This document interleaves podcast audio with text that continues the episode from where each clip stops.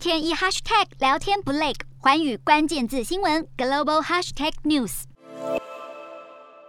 提着急救物资坐上大巴，中国第一批支援香港抗疫的医护总共七十五人终于抵达。中国医护前来帮忙，本该是美事一桩，但香港专家谨慎看待。而且中国医护并非本地注册，一旦有医疗事故，病人想追讨或投诉未必与现实程序一样。加上两地使用的医疗术语不尽相同，香港又是以英文而非中文写病历，就怕徒增作业困扰。再者，中国新一波疫情也告急，确诊病例扩及全国二十七个省区市，总计六十多个官员被问责。且在长春市、吉林省相继封锁后，同在东北的大连市十五号又在大规模核酸检测中发现阳性样本。本光是本地疫情已经穷于应付。